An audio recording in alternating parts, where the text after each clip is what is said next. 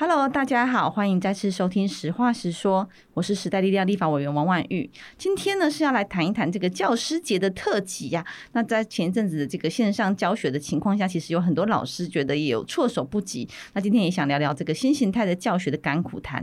那我们今天邀请到的是在第一线工作的国小老师丽淑，丽淑跟大家打个招呼，也顺便自我介绍一下吧。好，大家好，我是翁丽淑，我在新北市的陆江国小教书，是现职的老师。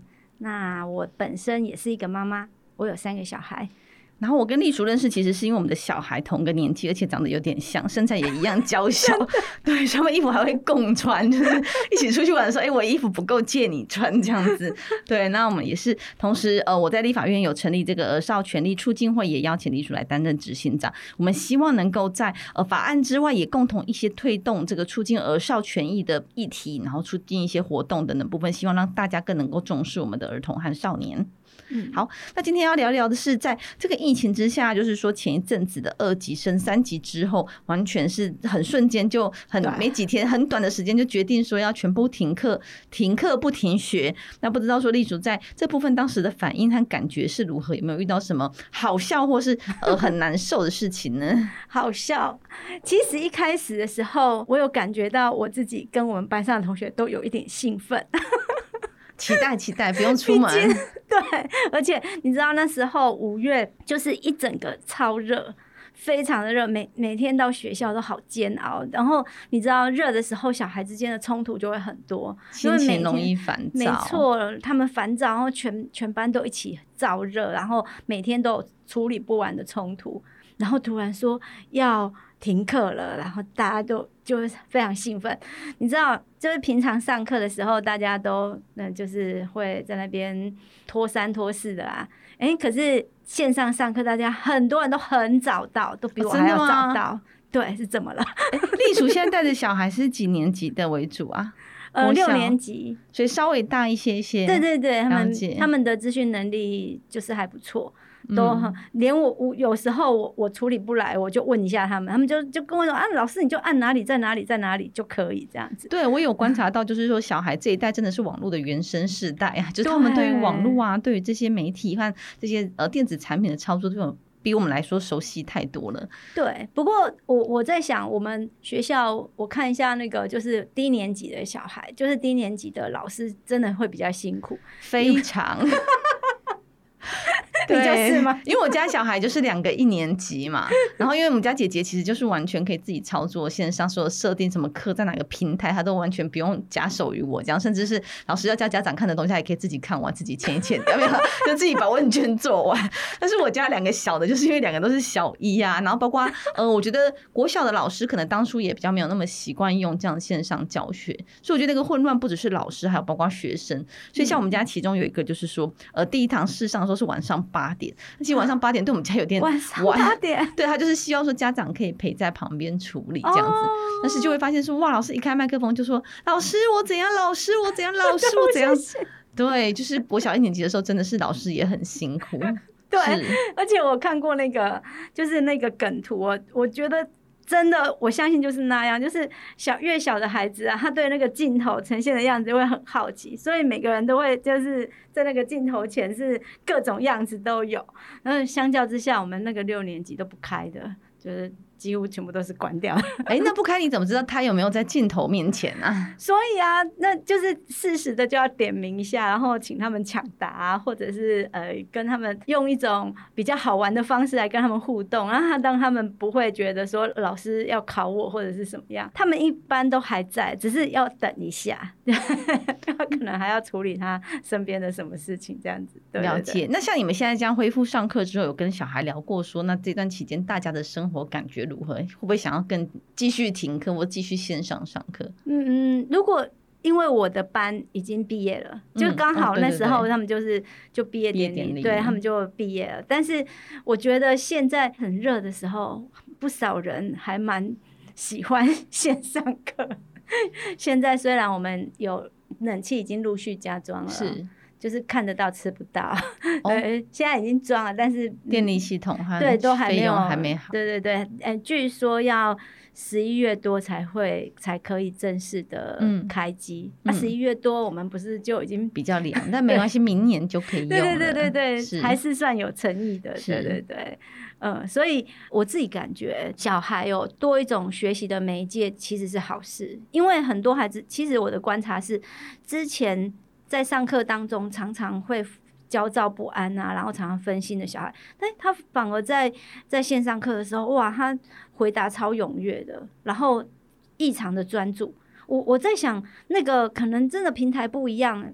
就是对不同的小孩，同没错没错，所以我也觉得说，哦，如果有多元的呃上课方式，其实有时候这某一种样子也可以符合有一些小孩的需求。嗯，这真的蛮好的观察，因为我就我们就在想的是，我们在倡议这个儿童权利或是在儿童的部分呢，我看见他们的差异性。其实我们的教育真的不应该只有一个单一的模样，应该有不同的管道或不同学习的媒介。对啊，对啊，对啊。但是我要先来这个 帮大家说一下，说这个冷气的问题，就趁机也要来。宣扬一下，没有啦，就是来告诉大家，这其实是时代力量在前瞻计划里面提出来的提案。但是当时呢，其实我觉得说前瞻计划一直在盖很奇怪的公园啊，比如说石湖公园之类的情况下，不如来好好发展一些我们跟儿少有议题相关的东西，因为儿少其实就是我们的未来，就是我们的前瞻。所以我们就提出出来评估一下冷气，并我们并没有说一定要全部都加装，因为我觉得当然还要看地形啊，各地的状况。因为比如说有在山上一点的，其实它可能就不需要冷气，所以我们就提出说应该要来评估包。含电力系统，但是呢，非常有趣是当下在这个党团协商的时候，一直被阻挡，一直被阻挡，觉得不应该拿钱再来做这件事。但后来呢，就在据理力争之下，觉得说好吧，那我们就来评估，通过了我们的提案。结果没多久，我们就看到苏院长允诺说会尽快加装，所以好像整个就被收割走了这样子。对，所以要趁机平反一下，哦、就是当初提案是我们提的，而且我们很辛苦的争取之后，哇，整个铺天盖地变成是行政院的政绩。当然了，就是他们愿意做也很好，但是不要忘了这是。我们时代力量的提案，真是太感谢了。其实我我那时候也本来本来觉得是不可能的任务，没想到还真的，而且很快的就进来了。这样子，对，这个是确实是，就是他的速度。原本以为他说三年，其实大家都看看都觉得，嗯，是就是。对，但是我觉得看学校的状况啦，因为我们确实也有理解到说，有些学校电力系统是必须要整个跟动才有办法负荷这样子的开启的情况。大部分吧。对，所以我们其实当下只有说建议评估，因为包括说有人说像阿里山上的学校，它或许就不那么需要冷气，所以我们并没有说要全面假装。但没想到就是那个苏院长加码之后，大力推动也是非常感谢这样子。好哦，所以 谢谢你们。所以刚才提到，对，确实我的小孩就是属于那种觉得在家里可以吹冷气上课比较舒适一点点，而且他觉得。老师也是，哎、所以你们需要到学校来录那个影片，或是在学校线上吗？哎、一开始要，一开始他规定，他希望我们到学校，就是我们要上班，然后再上在班上线上教学。但是后来又觉得很蠢啊，就是我们在班上，然后其实在班上的设备并没有办法像我们在家里用的那么顺，而且在班上也是一样很热，我们也是要躲到那个 那个教室休息室那边去吹冷气，所以一样的啊，所以我们在好像去学校大概两天之后就说，就是老师如果可以在家里做好。这个各种备课，包括上课的需求就可以了，这样子，所以我们就、嗯、就都在家里上班。对，了解。那你觉得这样子的远距教学带给学生有没有什么样的差异性？比如说，像我知道是像我小孩子是小一嘛，所以有些同学其实家里并没有熟悉用网络或是用电脑。那我也确实有些家长会担心说，呃，如果长时间的线上上课会不会造成视力上的影响？所以就好像需要跟家长或是跟小孩都需要沟通和讨论的。嗯，这这个是真的需要提醒一下。不过我自己觉得的视力这件事情似乎就是陈而已久吧，就是都会区的学校大概都是这个样子。我们学校的那个近视率超级高，就是在就算没有线上教学，它一样。很需要被关注，就是视力这个事情。那我我反而觉得说，线上教学你，你你有机会让孩子知道，其实呃网络或电子媒体这件事情，其实是有非常多种用途，然后有非常多的管道，你是可以好好自主自主学习的。那这绝对是一件好事，而且本来。想要借由这样子，可以弭平一些差异，嗯，就是说差距，对对对，实质上的实体实质上和设备上的差异。没错没错，我也觉得，因为如果我们本来的教学都只是依赖老师在传递，那其实老师 能够 适应老师的学生，有一些了，有一些学生是怎么样都觉得。没办法适应。他甚至他很多小孩聪明的小孩，其实他花一些时间，其实就是自学也学得很好这样子。那我会觉得老师的功能其实比较是适合，就是中下。这样子的孩子，就是把后面的把它慢慢的补上来。那前段班的小孩哦，其实我们现在的各种资源，他早就已经可以一直自己往前跑了。对，所以我我比较在乎的，反而就是后段的这些，他在学习上看看，哎，有什么方式可以帮助他？有时候他需要的是看。比如说看影片，他学的会比较好，或者是让他某一些操作，就是让他学着操作。那你知道，虽然在学校我们都实体见面，可是事实上操作方面呢、他不一定真的可以这么容易。如果他在家里，他可以随手拿得到东西，而且他有影片可以重复看。可以反复的看，它不像在学校，老师一个人要他们大家做什么，不管是数学上操作或自然科的操作，这些东西有时候我不认为说，呃，一定是在学校就会比较好。对，反而在学校那个懂得运用资源的小孩，反而他就很厉害。然后有一些小孩，他就是怎么样都做不来，老师又只讲一次，然后再来再再问，可能会被骂，有可能就是那个落差就会慢慢出来。对，所以我自己觉得，反正这个媒介其实如果可以适应。让有一些小孩跟上是好事，嗯，对。不过当然看老师怎么跟家长或者是小孩之间怎么搭配啊。我自己有发现哦，像像我不是会用抢答，或者是常常可能跟小孩之间会有一些互动嘛。那我就发现说，其实老是那几位，就是对抢到的都是那几位。然后我自己也会觉得这样子好像不太对劲嘛。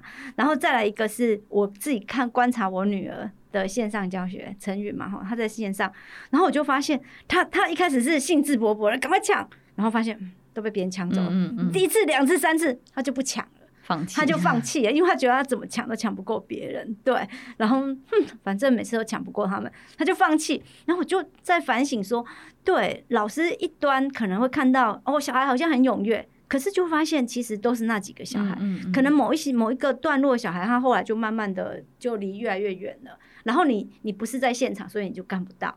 对，如果在现场，你就比较能够观察到小孩的变化，他们在学习上的兴致如何，这种东西是是你可以马上很直接、嗯、life 就可以就是处理和协助的。对，每个小孩都在摇滚区这样子。是，对。可是如果是这种远距，你就只只有几个人一直在参与嘛，就很很踊跃这样子。对对对，那所以这个可能就是老师要多一点设计。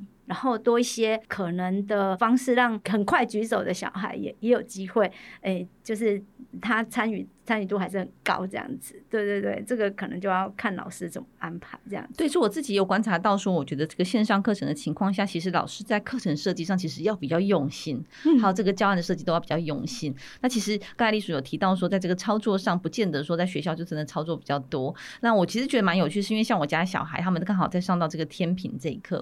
那以前在学校。就是老师会有一个教具，然后做的美美的教具，然后大家就在那边量量量量量这样子，然后大家称重量。但是那边在家里，所以其实就没有办法让小孩上台去练习。所以我就发现老师就变得更用心，是他把这个档案呃 A4 的纸，然后印下来说，哎，你要有两个三角形，然后有一个长的部分来当那个呃天平，然后大家每个人自己去操作。然后我就光是制作那个过程，其实小孩子就可以感受到那个重心和重力的这个问题，因为小孩子其实没有办法剪的很好情况下，哎，其实放上去就会歪一边，对，他就会想说，哎，为什么？之类，其实就是一个很好的讨论。的。对，那我就觉得课程设计就很需要用心，让大家可以有更多的讨论的机会，其实蛮重要的。对，没错。而且你就会发现，我像我，我就觉得我的补充教材变得他们就有机会可以很丰富的去看了。因为以前很多时候老师在上课，像像如果我上社会课，然后然后很多的补充的那些呃档案啊，我们是没有办法在上课当中。教到我很很细节很完整，因为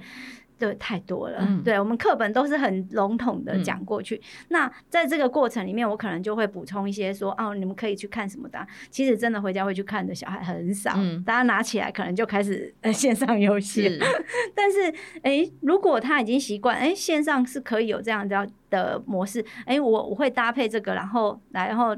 搭配几个表单，然后让他们就是觉得哦，我我有看的人就可以很快的回答问题，然后可以有一些诶、欸、彩蛋在里面，那他们就会觉得很好玩。嗯、对对对，这个反而是我平常如果是实体教学，哦，好像不是那么好操作。对对对对啊，所以我们现在也开始就是会有那个，就是会开始让老师借平板。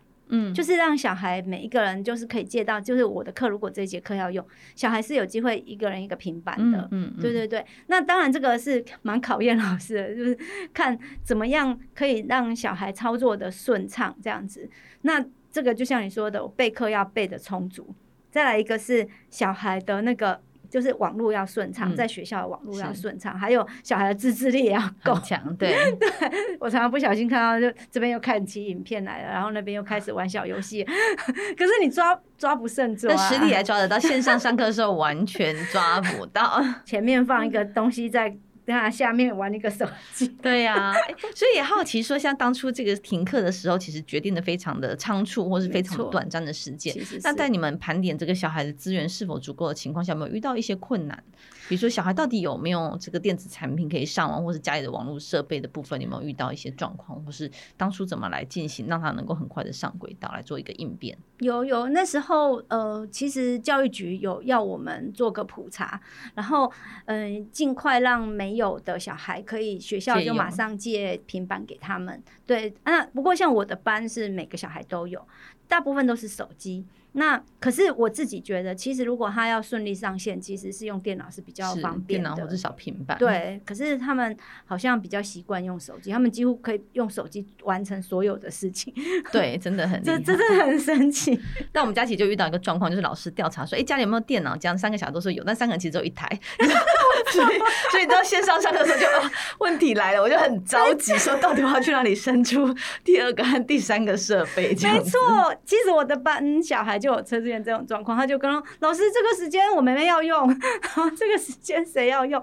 对，就是大家都有，可是资源不是很，所以我我觉得这个就是要排一下，所以我就会让那个哦，我的课已经到了，然后他就说这个时间是妹妹在用，他只能用手机，而且是没有办法讲话的，嗯嗯对对对，可是他可以听。对，那我就说好，没关系。那之后我就会诶问他一下，说诶有没有什么问题啊？就是可能会需要额外再关心一下这样子。对对对，当然也会有那种睡过头的啦。然后对，真的，我们家就是老师打电话来叫小孩上线，就有发生过这样。对，是是是，因为我也非常不好意思，辛苦老师们了。不过还好啦，对，因为我们都可以想说，哎、欸，不是睡觉也很重要啊。对我来说，我觉得小孩睡觉有时候比上课重要。然 后身体照顾、身心照顾啊，很重要。有，但是我们家姐姐就觉得蛮好的，因为不用赶着上学，就每天可以多睡一点点，她自己觉得还不错。哎、欸，这差到，呃、欸，我们是平常是。呃，八点以前一定要到校。嗯、当然，如果要加上打扫时间，七点半就要到校。七点半。对，可是我们第一节课是八点四十五分，其实真的哎，可以多睡一个小时。对啊，所以其实 老师应该很支持这个上课时间，对，往后稍微往后一些些的这个。对，让小孩睡饱很重要啊。当然，早一点睡也非常的重要，也很好啦。对对，但是早上哦，那个早起真的。很辛苦，对啊。那像我们家，其实在这个小孩呢，他们在这个上线的过程当中，其实也发生一个趣事，就是家长们其实很恐慌。就老师让他们练习这个下指令和沟通嘛，所以就找了一个玩了一个游戏，就是其中班上一个同学是当这个藏东西的人，藏在家里一个某个东西，比如说一个玩偶藏在家里的某个地方。那其他同学就要下指令，他就拿着平板说：“哎，直走，右转，有没有靠近一点点？”对的，小孩就觉得超好玩、超专注的，然后也可以开始沟通，因为声音很多嘛，你要怎么让先上说只听到一个人的指令？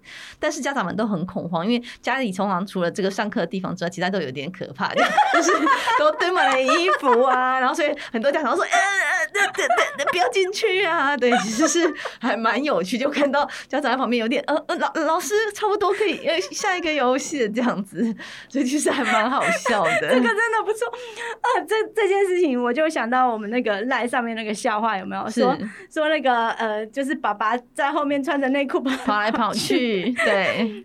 这件事情也真的让我们就是在我们的性别团，就是我们的一些朋友之间呐、啊，我们就在讨论这件事。嗯、其实真的，我我觉得用这个例子真的很好沟通什么是界限。是就是界限到底是什么？因为我觉得这个镜头确实侵犯到家里了。是对。那本来我们家是很很在家是可以很舒服自在的，结果就因为这个镜头的存在，就大家都开始恐慌了起来。就是公领域和私领域的部分，其实是那个界限越来越有点模糊了。对对对，所以到底。这个时候要用什么来当主体，这个很重要。所以我我也会跟一些老师们做讲座、做沟通的时候，我都会跟他们，像现在线上这件，因为我们很需要知道界限，不管是身体的界限或空间的界限，这件事情隐私到底是什么嘛？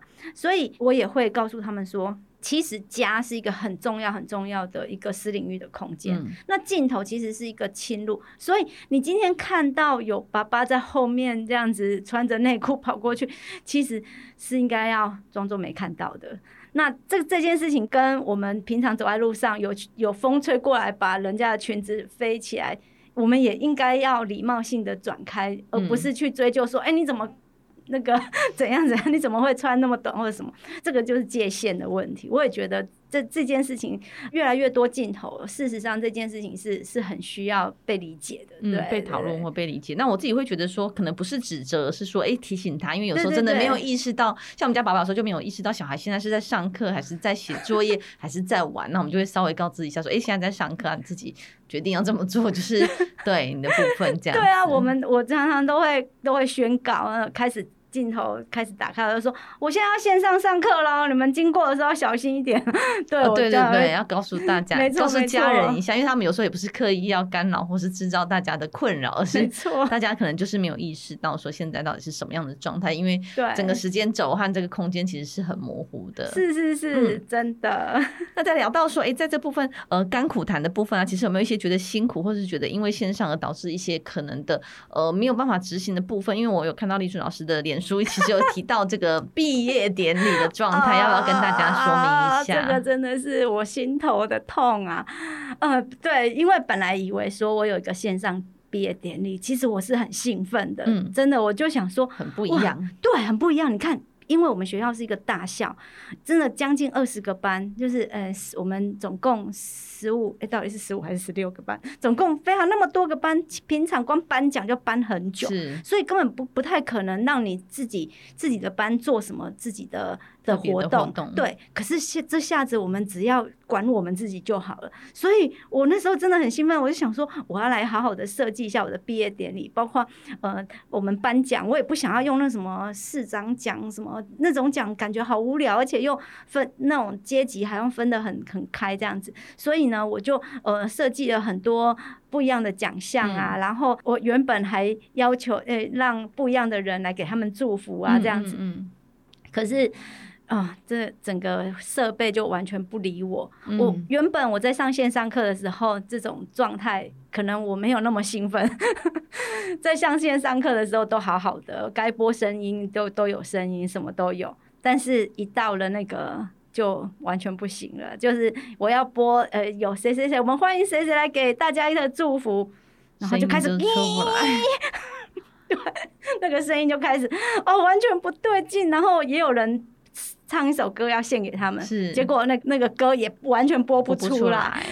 对我好，那小孩有好伤心吗？没有啊，他们也是等着老师啊。他们他们反而安慰我，哎，我觉得就是我一整个很挫败。然后呃呃，家长跟小孩他们他们很温暖，他们就会来安慰老师，没关系，我们都感受到了，很好很好，这个毕业典礼很特别。这样他们有安慰我，只是我自己觉得啊、哦，太可惜了，就是那种。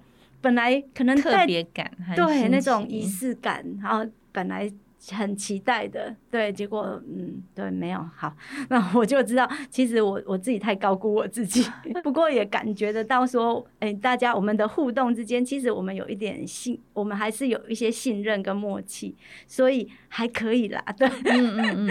但其实这就带出来说，其实我们在谈到这个数位转型的部分，其实有很多细节都是透过这一次很仓促的上路之后，其实会遇到的。但我觉得这是一个蛮好的经验，就是。呃，我我自己看待这次的疫情线上上课的部分，我希望它不会是一个短期的。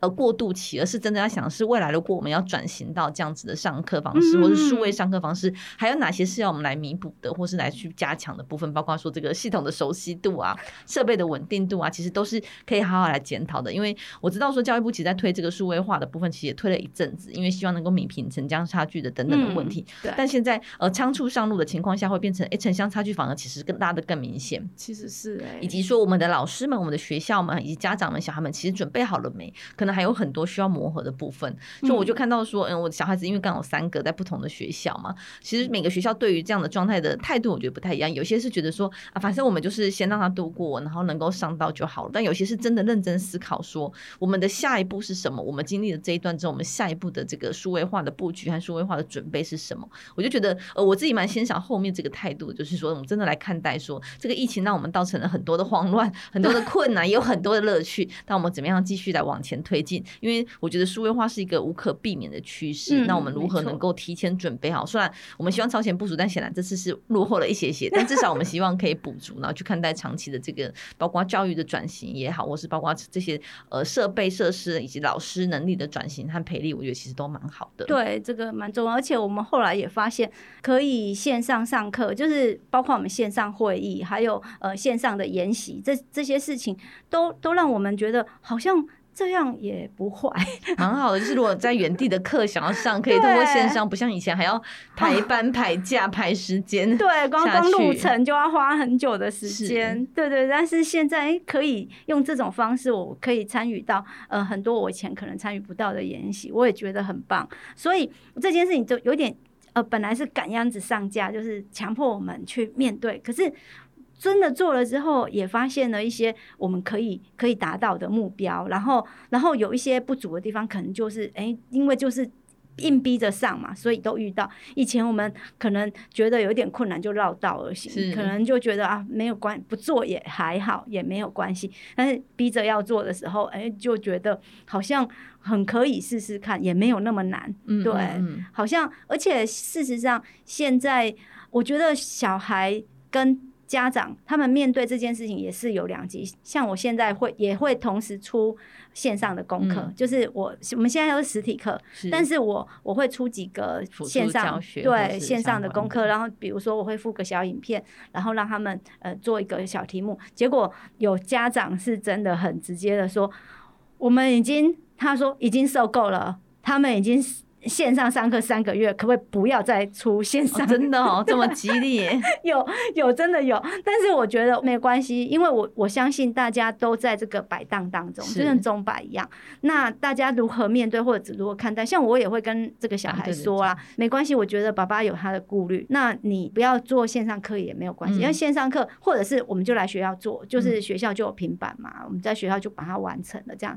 因为我觉得家长还是很焦虑，就是小孩。要一常常面对手机这种东西，对对对，而且很多小孩就真的是在玩。嗯，对，可以理解 不同的状况、不同的价值观，都给一些些弹性，我觉得蛮好的。嗯，对呀、啊。不过就是刚才提到，就是如果我们看待这个危机就是转机啊，就是我们如果看待这件事情是正面的话，其实是一个蛮好的效益，可以继续往前来做推进或是转化的。嗯、那因为我觉得数位化的时代真的没有办法避免啦，所以对、呃，而且其实真的数位化的某种程度，我觉得练的不是这个上课本身，而是在于你这个找寻资料的能力。能力以及处理问题的能力，其实都是蛮好的练习的。以后这个很重要，对每个小孩来讲，可能这部分他已经不是接收知识或记忆知识这件事情了，而是怎么处理、怎么怎么分辨、怎么搜寻，对对对，整合其实是蛮好的。没错没错。嗯，好，那我们今天节目就先到这边了。非常感谢丽淑老师来跟我们分享在教学现场的甘苦谈，新形态的教学该怎么样来做转型。